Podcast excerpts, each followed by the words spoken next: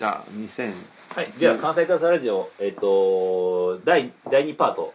最初はですねなんか、えっと新しく参加していただいた太田さんにですねちょっとあの初めて関西クラスターに出会った時の、まあ、学校管理人太田さんの感想みたいなものをちょっと伺えたらと思います。太田さん。はい。えっとまああの学校っていうなんかこう、はい。いまあ、イベントスペースのなんかこう宣伝みたいなとこから始まったわけですけどはい。どういう感じでしたか関西クラスター。最初に出会った時ですか、いやだから僕は最初はえっと 奥村さん？奥村さんと柑橘さんだけを知ってたわけです、うまあ、当然こうコロンブさんとかんはい。翔平さんも全く知らず、うん。で、まあ、全然すごいアウェーな感じで、僕はその。奥村さんと関係さんはどういう縁で？と奥村さんと柑橘さんはなんでだろまあ、アートクラスターうそうですよねうん、大方つながりで。うん、ああ大方つながり。うん。大方つながりですね。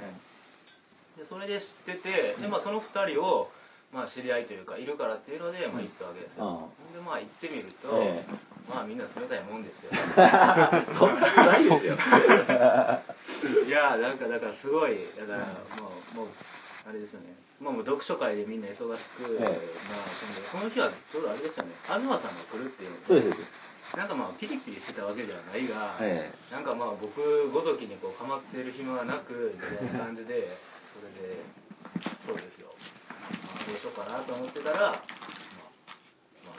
まああそんな一生ですよ。あああなるほど。みんなこれやなみたいな。いやー。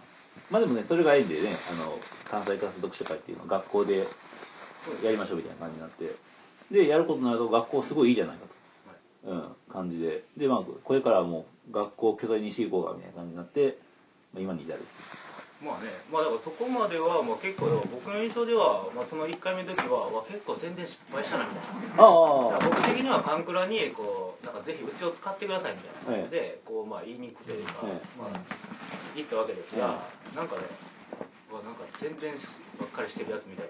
な なんかそんな感じになってしまいでまあそうですよね、まあ、そこでは僕的には失敗したなと。ああ。やってしまったと、うん。なんか、ああの第1回の読書会の後に、なんかテレビかなんかで学校を使わせてもらったんですああよね。そうですね。確か。はいで、なんかカンクラとは別になんか僕あの、なんか TED のビデオなんか英英語で聞いて英語で議論するみたいなコミュニティをちょっとやってたことがあったんで、それをじゃあ学校でやろうとかってやってたのが確かちょうどその時期だったのかな。であ、なんか結構学校いいかもみたいな。流れになりつつ、第2回の会場がが確か学校うそうですよね、うん。あのまあ、動物化するポストモダン読書会ですね、ううんいや、それ以降、本当に大谷はいつもお世話になってます。いやお世話になってますよ。本当に。てかお世話になりすぎますよねなんかこう。いや、本当ですよ。いや、だから東京とかでこういう場所ないですからね。学校みたいなとこ。やっぱこの学校がなかったらカンクラがないしみたいなところありますよね、ちょっと。いやでも、まあ、やっぱりその最初のひまりんをやってた、あのまあ、アンテナカフェはい。でずっと続けているルートもありましたよね多分ね。いや分岐でなんか本当になんかそうあそこも別にいいじゃないですか場所的には。まあまあそうですね。なんかそうですよね。いやなんかかなりやっぱ性格が変わってきましたね、うん、ここやっぱここっていうのがすごい大きくてあのね兄弟も近いし。そうですよ。ひまりん読書会をしている時に、そのまあ、東さん来はって、うん。でまあ、みんな自己紹介みんなするみたいな時になってでもぼ僕もなんか自己紹介をさせてもらったわけですけどでなんかこうこんなところで出町柳でレンタルスペースやってますみたいな、まあ、まあ突如宣伝を入れたわけですよね、はい。ほんならまあコロンブさんとか、まあ、翔平さんが「こいつまた宣伝すんのか」みたいな。いやいやまあでもなんかこうあの実はですねあの東さんはもう、えっと、学校行ったことあるよっていう記憶になってて、つまりそのアンテナカフェイコール学校だと思ってるわけです。そうですよね。よ、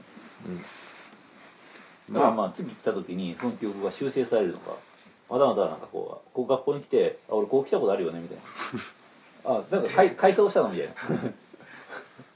そうですそういう話になるのか。そういう辺ちょっとなんかこうわワクワク。東さんは学校をちゃんと認識はしてないですよね。ええ。だからなんかこうね固有名と確定技術のズレみたいなのにおそらくチェックしてるんですけど、ね、なんか、とりあえず京都にある何かみたいな感じになってるのかな。っていう感じで、えっと、さっき2012 2年を年の話をしたんですよね。うんこのとしてはなんかもうひたすらもうスピード感っていうか、うん。あの、まあ、いろいろやり、やりまくりすぎたみたいな感じはあるんですけど、やっぱりなんかその思想地図ベータ3か、日本2.0とプラネッツ読書会がやっぱりすごい大きかった、大きかったですね。うん、しますね。うん。で、まあそういう大きいイベントをするようになって、そこから先がまたいろいろあるんで、そこから行くの。まあ、なんかプ2013ラネッツ年は読書会とかあります？スタートが2013年スタートがプラネット読書会ですねはい。まあこれはまあ確かにすごい大きくて、まあ、これのインパクトでね宇野さんとかにもすごい、えっとカンクラの名前が伝わってでこのえっとねえっとこの読書会にですねあの福島亮太さんが来てくれたんですよねうん。なんか写真に写ってますね。そうですそうですこの、えっとイベントの前にそのスタンダードブックストアで、えっと宇野さんと福島さんの対談っていうのがありましてでまあその時にちょっと挨拶したのがきっかけでじゃあ読書会行きますよって言ってくれてですね、まあ、それが結構あのーなんかいいきっかけになってきなった気がしますね。うん。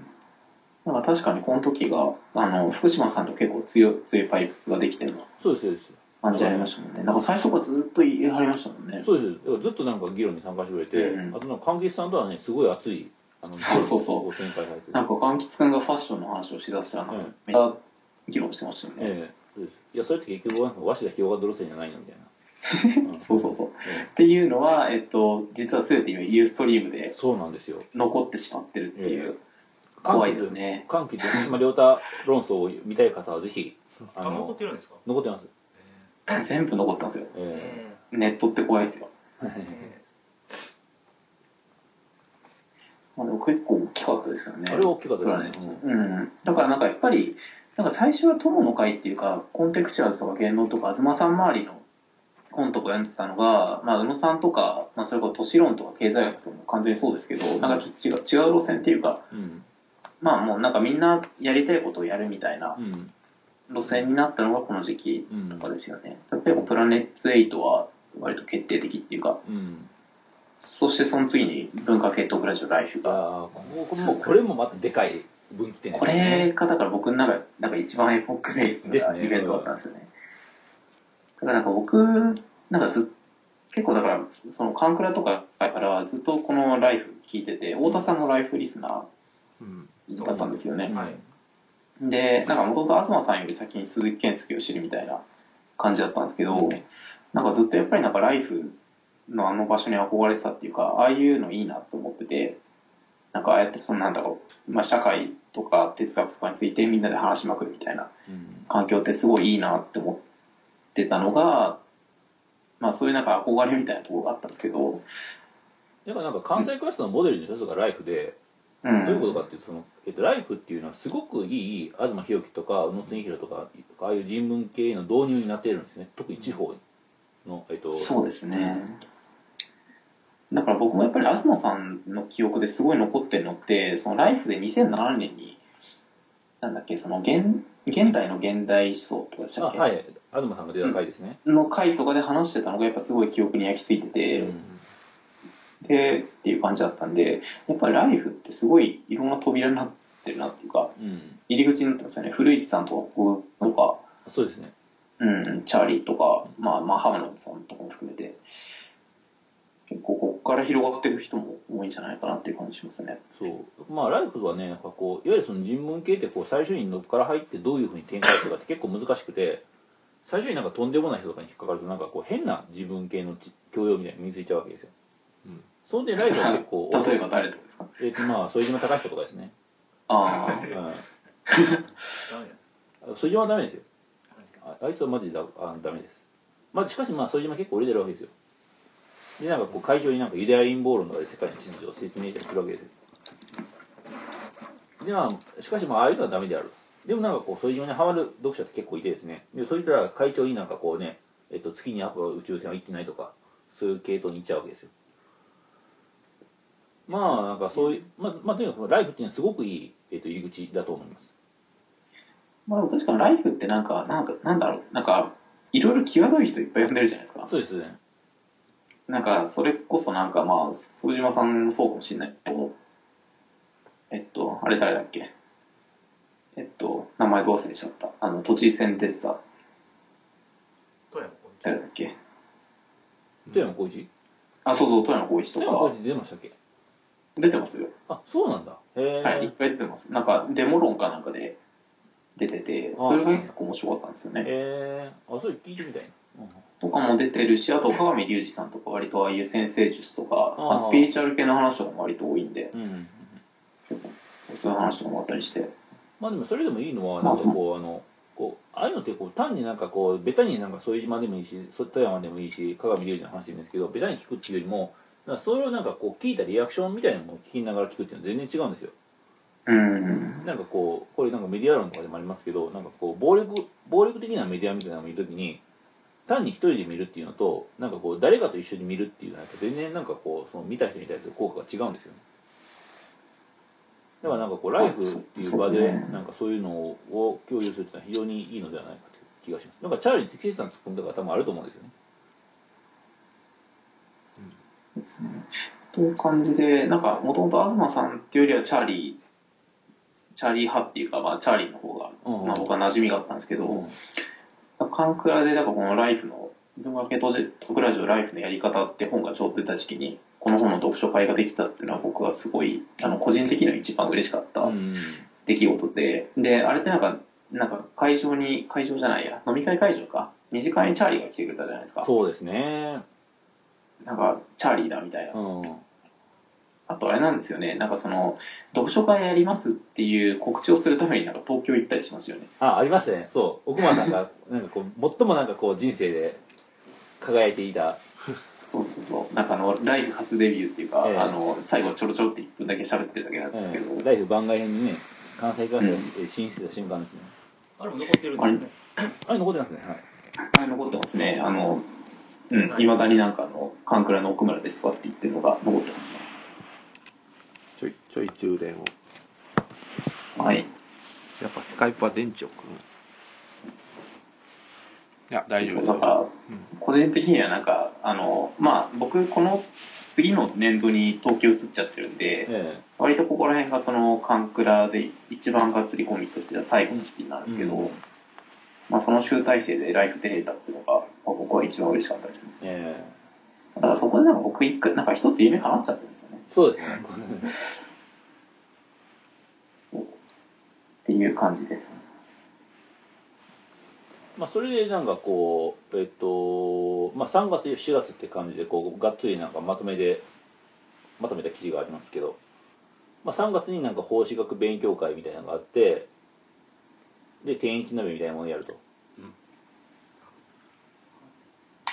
で4月その時はそうですよね、はい。なんか東京とかから人がいっぱい来たそうですそうです。あのね北川さんがローマ法をやってシェノンさんがイスラム法をやりえっと僕がえっとローマ法をやるみたいなあ北川さんが教会法で僕はローマ法だ、うん、神山君とか原家とか。そうですそうです。みたいなやつですね。まあ、この間ね非常にいい講義だった、うん、まあ4月に、えっと、漫画で学ぶ生命倫理。あそうですね。この時も、えっとまあ、著者の児玉聡さんが来てくれてですね。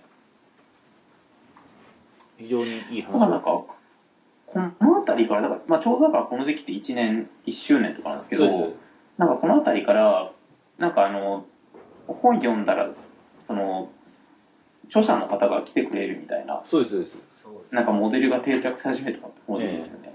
なんかその日も多分当日にその出版社の担当編集の人がツイートで見つけて当日来てもいいですかみたいなこうええ。ツイートがあって急遽来るみたいなええ。感じありましたよね。そうそうそう担当者の人そうですね。なんかお土産とかくれてですね、そうですよこれも暑かったですね。ええ。ー確かあの、まあ時期被ってますけど、あの、情報本の研究会もありましたね、学校で。えあありました。上あの法政策研究会ですね、それはなんかあの、なんだろう、あ、カンクラのイベントじゃないんですけど、まあ学校でそんなのがあったりとかしてて、あの時になんか池貝さんとか、そうですね。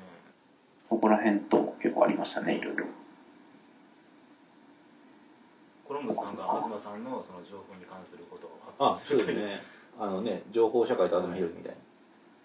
いやあれですよ。なんかこのネタとか結構あのなかなかいいと思うのであ次のね次。次あのなんかうまいことねじ込みますよ、はい。場合によっては。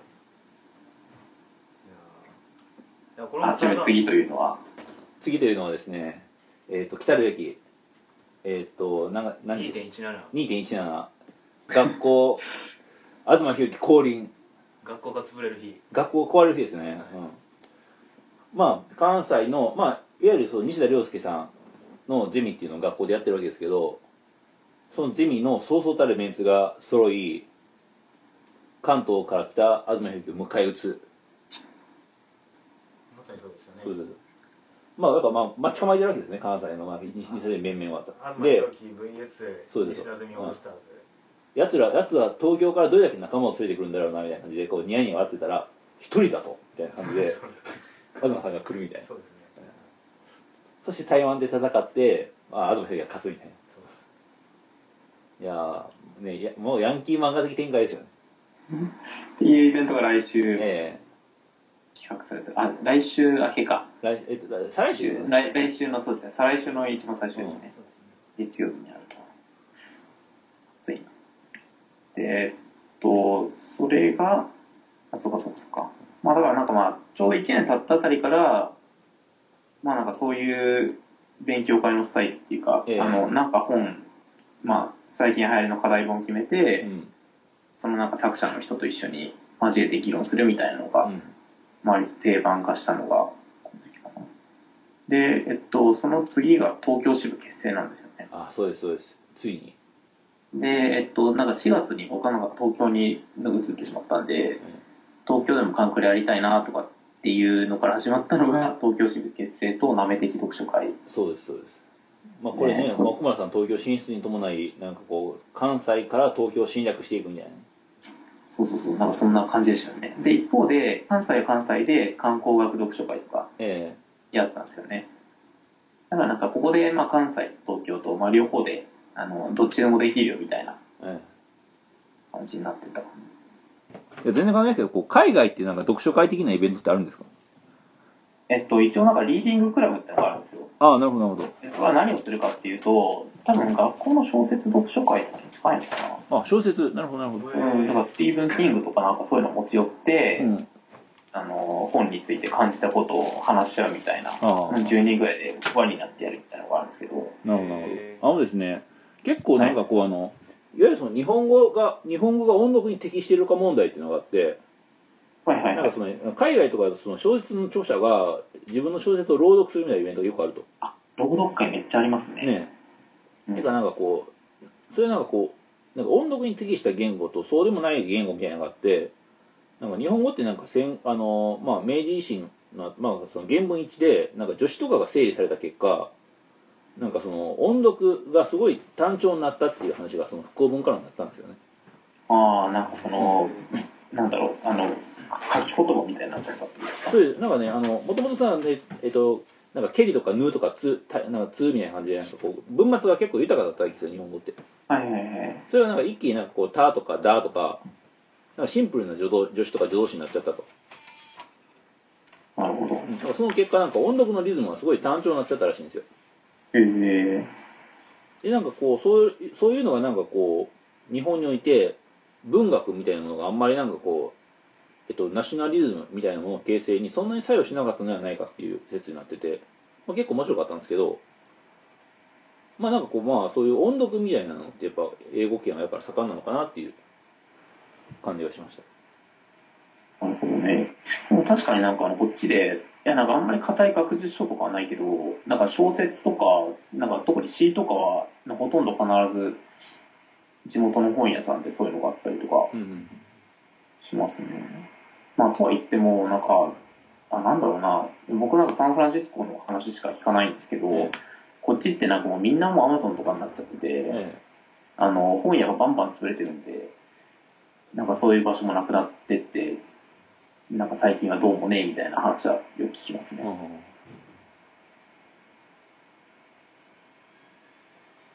翔平さんが戻ってきた感じ。翔平さんまだですね。ま まあ、あじゃあなんかを、続きで、先まあはい。まあこれ次が、関西クラ第10回読書会観光学。それ僕行ってないんですよね。観光学そうです。奥村さんいなかったんですかね。なんか僕もう東京に行っちゃってた時だから、なかったですね。まあこの時はもうあれですね。あのまあえっとよんまあ観光がテーマになるということで NG 創作観光翔平さんがやらったやつですよね。そうです。でまああと井出さんの観光と街づくり。でまあ芸能エチストラのなんかいくつか論文を読みたい。あれ、井出さんが来たのってこの時でしたっけ？井出さんが来たやつは井出さんはダークツーリズムガイドで井出さんを読んだんですね。だからその後ですね。そっかそっか。はい。そうですね多分。そうですそうです。だから今時はまあそんな、はいはい、ああ、どうぞどうぞ。でまあ次が何でしたっけ？よ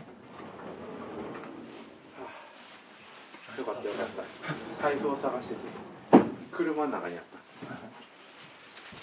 た。お疲れ様です。翔平さん待ってました。あそうですか。なんでですか、はい。いや、別に特に言わないですまあ次がえっ、となんかそう。でここからなんかこう関ついに関西化した横面リレーっていうのが始まるんですねそうですね。あれ？あれ？いやまだ継続中です。よリレけど。これ、今誰がわからないボール持ってるリルチさんあたりで終わったんですか？ね終わったんですいやね、とりあえず。リールチさんは書いて、一周して終わったんですね。そうですあか。まあ僕が第1回始めるのがすごく遅かったっていう、メタルギアソリッド。ええ。それで次がまた東京支部ですね何やりましたっけ？あ、チェーノブイリか。うんチェルノブイリダークツーリズムガイド読書会はいはいはい。やりました、やりました。これなんかすごいなんかこうなんかゲームとかやりながらやってたんですよねあのそうです、そうです。あの、え FPS を北川さんがすごいやってるんで、ええあの、これなんか東大の近くのカフェですごいいいとこなんですけど、えそこの場所を貸し切ってやりましたね。いや、楽しかったですよ。あの、なんだっけ、あの、えっと、ストーカーとコール・オブ・ズリーが、をみんなでプレイするっていうのがありましたね。そうこれあのね北川さんの料理とかもすごい美味しそうですよ。あ、そうです、そうです。えっと、なんだっけ、ボルシチですね。ポルシチか、ポルシチ作ってきてくれて、うん。これ結構楽しかったですね。あとだから読書会するんだったらここでやろうかと思ってて、うんうん東京は。なんかすごいいい場所だったんですよ。えで、そして、あ一つ観光学の前にあれがありますよ。田崎作る。あー、あ田崎作る。ありましたね。あゴールデンウィークぐらい。あそれとして記事になってないやつ。うん。ですかね。5月6日。そうあのねあの関西グラスのホームページは奥村さんが東京に行くことを契機に一気に更新頻度が下がります。で曖昧になんかこう学校のホームページとか見た方がなんかいろいろイベントがまとまってたりしますね総合的に見るみたいな、ええ。なんかそういうあれですね、うちにも足りてないやつはそれはいっぱいそうだからさっき言ったあのその、えっと、リテイク読書会とかも実は学校のホームページにあります。なるほど。いう感じで、まあだからあの、普通になんか安定してやってましたよね。関東も東京も、うん。あその関西も東京も。で、まああの、チェルノブイリ本とか、あのフ、フードツーリズムとかやってましたよね。あややってますやってますはいはいウクライナなんかみんなでキエフに行くとかってええやりつつ、で、その次のでかいイベントが、あれですよ、学関西クラス学校文化系統グラジュライフ共催、はいはいはいはいウェブ社会の行方読書会。ええええこれ、まあすごかったですね。カンクラ史上最大規模の読書会。これだからい一番猫町に近づいた瞬間ですよ。そうです。そうですはい、え 接近した瞬間ですね。ただ猫町はすごいですねやっぱり。いや、猫町すごいですよね。えやっぱねかんまあでもあの同じ読書会読書会グループとはいえやっぱり個性の違いってすごいあって例えばこうかん、えっと、猫町クラブでなんか復興文化論の読書会とかなんかやらない気がするんですよねいやわかんないですよ。どうでしょうね。ででもなんかやりそうじゃないですか？どうなのかな？まあやるのかもしれない。まあややるんだったら全然やってもらってそれでねもしよかったら俺も参加したいなとか思いますけど。そうなんですかね。でも猫町、僕もなんか一回、二村さんのああなんだっけ、ポイトセックスの本あはいを読んだ時に行ったんですけど、えあの時がだから猫町史上最大集まった300人とか300人か。それはすのごい読書会で、で、男女がちょうど150、150とかそんな感じのイベントだったんですよ。うんうんで、なんかやっぱ猫町ってすごいですよね。なんかそのシステムがもう出来上がってるっていうか、スタッフが10人ぐらいいて、うん。なんかみんなそれぞれなんかカメラマン係とか誘導係とか全部決まってて、うん。なんか当日のフローチャートみたいなことがみんな持ってるんですよ、スタッフとか。うん。いやばいなって思いました。やすごいなまあでもなんか、うちらはなんかまた別の軸で、なんか、あれですよねうん。まったりやっていくっていう。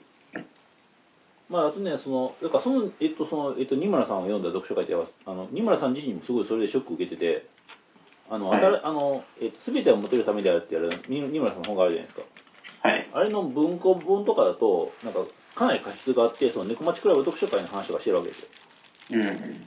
でなんかこう国分光一郎さんとの対談とかでも確か触れてましたけどまあああいうイベントでなんかこう女性と話したりとかするっていうのはすごいいいのではないかという話をしてましたねそうですね。出会いの場としての読書会。はい。やっぱり、なんか今、地雷を踏んだ感じですか？いやいやいや読書は持てるためであるですよま あ、でも知らない人と会話する際にやっぱり本とかがあるとやっぱりねコミュニケーション取りやすいですよね。それは大きいですねやっぱり、やっぱ共通の話題がありますもんね。うん。だからなんか何々読書会をしますっていう、えー、とスクリーニングはなんか中立的に見えてすごいいいなんていうんですよね。フィルターのそうフィルターですね。しかもだからやっぱりテレビをただ単に見てるだけとかじゃなくて、うん。やっぱり読書っていう自自発性がないとやっぱりダメじゃないですか、うん。読もうってする気持ちみたいな、うんやっぱそういう意味で同じような本を読もうってしてる人はやっぱり趣味が合ううん。人が多くなるのはやっぱ必然なのかなとか、うん。うん。だから結構やっぱりカンクラっていろんな人が本当に参加してくれてますけど、なんかその人同士でまたつながりができて、まあ新しいなんか、なんだろう、まあ読書会が開かれるようになったりとかいろいろありますもんうね。うん。ん。やっぱりまあ、うん。でもなんかこの読書会ってフォーマットって結構いける気がするんですよね。いや僕はなんかいろんなところに輸出できる気がするんですよ。カンクラはこうでしたみたいなのを、なんかいろんなところに出すっていうか。じゃあ作ってくださいよ読書会プラットフォーム 読書会プラットフォームね。なんかまあでも、今今でもなんか調整くんとか使ってなんか調整するあれあるじゃないですか日程調整とか、はいはいはい。もっとなんか合理的なそういう勉強会とかをやるだからアップロードとか資料をアップロードする場所とか全部作ってでなんかその音声とかもろここに保存みたいななるほどね。総合的な読書会プラットフォームみたいのを作ってできないもんかなみたいなことあーえっと、じゃあ来年僕がそういうのできるようになったら作るかもしれないみたいなおお 感じ。わかんないけど。そうですね。でもなんか、うん。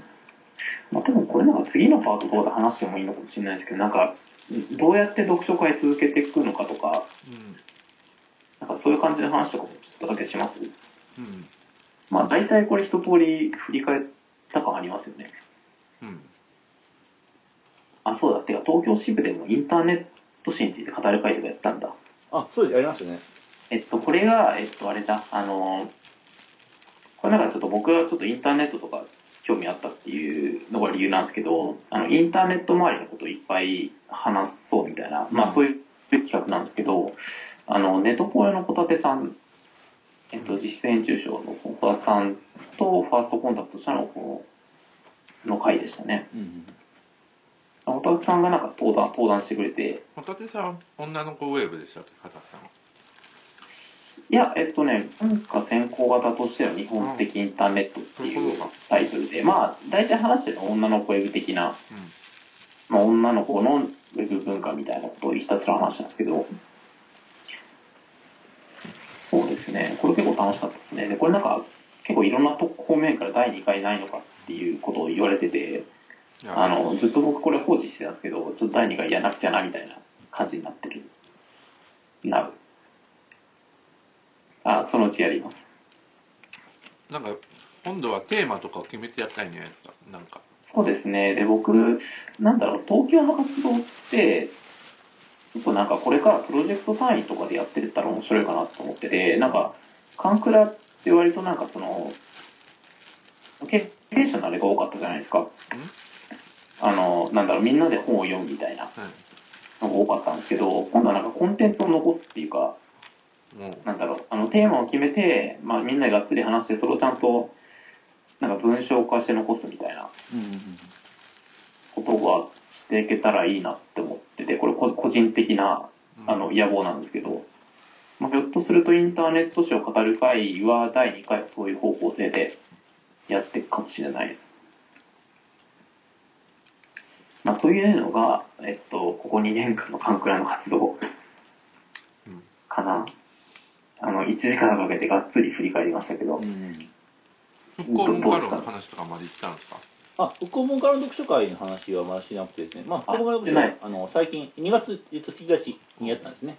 えっと、福島亮太さんの復興文化論。えっと、まあ、非常に面白い本でですね、なんか柿の本の人丸から始まって、なんかこう中国の話とかを経由しつつ、宮崎駿、村上春樹までを、あの、一貫した視点で、まあ、復興文化っていう視点から見通す、非常に壮大な本で、まあ、さっきちょっとだけ触れましたけど、このストーチズベータ2で、まあ、あのこの、えっと、震災後の日本みたいなものを新しく提示する壮大な神話を提示したいっていう話がありましたけどまさにその壮大な神話とな一つのな神話になってるなっていう、えっと、本でした、まあ、で情報量もすごくてですねもうどこを切っても美味しいみたいな。なんかそういうなんかぎっしり詰まった幕の内弁当みたいな本でしたね。でまああのその読書会でも福島さんを来ていただいてですね、まあ、前編にわたってあの詳細なコメント付きであの読書会に参加していただけてすごいあの、まあ、濃厚な読書会だったと思います。すごかったですよね。もういきなりすごかったですよ。なんかね最初になんかその梅原武の始まから話が始まって梅原武のその、えっと、隠された十字架、えー聖徳太子論ですけどこれはまあ法隆寺論なんだと。どういうことかというとえっとあれはえっと聖徳太子について書くのではなく聖徳太子という固有名を生み出したアーキテクチャについて書いた本なんだって話が始まってですね。でまあそれで法隆寺の話になるわけですけどもなんかこういきなり捕まり捕まれましたね。なるほどっていう。で福島なんで結構なんか早口なのであの圧縮量がすごいですってな感じでまあ非常にいい読書会だったと思います。えなんかその読書会ならではの、なんだろう、本には書いてないけどこれが分かったとか、そういうのあったんですか？裏話とか。裏話ですね。えっといっぱいありましたが、まあ、ちょっとなんかこうラジオでは言えない話ですね。あ、ラジオでは言えない話がたくさんあったみたいな。つまりよく読めばこれは誰々への批判とも取れるなと思ってたらやっぱりそうだったみたいな、うん。まあ読めば明らかですけどね。なるほど、なるほど。まああとなんかこれは誰々さんへのメッセージだとかね。劇場の話とかうんうん。とあるとある人へのメッセージですね、えーとある批評家兼まあやばいやばいね。地下 地下地下なんちゃら。えうんまあでもすごく熱い話でした熱い話もう本当に熱かったですね。いや福島さんなんかだから福島さんなんか公文化論を超えてなんか単独でなんかいろいろ講義とかやってほしいですよでも福島さんの講義潜りに行きたいですね。うん僕一回潜りに行ったことあるんですよ。あそうなんですねなんか村上春樹論かなんかで、へええっと、それは多分、カンクラ始める前かなか後か忘れたんですけど、造形大の非常勤で映ったじゃないですか。それが確か2011年から2012年かどっちかなんですけど、で、それの前期ずっと行ってましたね。へえで、柑橘くんと一緒に潜ってました。あそうあその時に潜ってたんですね。なるほどなるほど、そう柑橘さんはなんかこうねあの福島さんになんかこうなんかなんていうのレポート出したとか出さないとかそういうツイートしてましたよあ、そうそうそう。で、あの、その状況僕目の前で見てるんで、詳しく話せるんですけど、なんかあの時から柑橘くんって割と福島さんにはいじられる感じで、あそうなんですね そう、なんか、柑橘くんがなんか確か質問する時かなんかは、まあ、柑橘先生がどうのこうのみたいな 感じでしたね。もうなんか忘れてるイベントとかない伏切りとかは？はい。伏切りは。あそうあのクリスマスに不思議なキリスト教読書会ってなんか地味にやから僕らやってるんですよいろいろ。えっと、それブログにアップしましょうよ。風立ちぬとかもありましたあそうそう。あああのねえっとねこれでも本当にでも僕ウェブ僕らのウェブ力のせいなのであの僕が学校に引っ越してからはえっと詳しくは学校のウェブサイトを見てください 学校でしかもうちのこのホームページは告知しかしてないので、ええ。そのなんですか結果とかこうレポートとかがないので、はい、そのあたりはコロンブさんに直に聞いてください。ええ。そうまあ学校に来てくれたら僕が全て喋りますよ、はい。大体忘れますけど。ちなみになんか復興文化論とかって音源とか残ってないんですか？ああ残ってるのか誰もしれない。ってない？かもしれない。どこかに。まあなんかこういうのはちょっと残しときましょうとりあえず。えあの、オープンにするしないに関えわらず。かな。えっと、まあ一通り振り返った感じもするんで、翔平さんなんか書いてますか？もうもうパンを食っている、庄司さん今パンを食べています。あ、パンを食べていらっしゃる。という感じなんで、まあ次のパートとかいきます？そうですね。まあこれまでは一応振り返ったみたいな。でこれから帰りタイムが、なんかい、なんか異様にちょっと盛り上がって、だいぶ振り返っちゃいましたけど、まあ、これからの関西開催の話をしますか。そうですね。なんか、カンクラそのものについては別に言わなくてもいいか。もうだいぶ話したから、えうん。じゃあ確か。とりあえずえはい。一回切ります、はい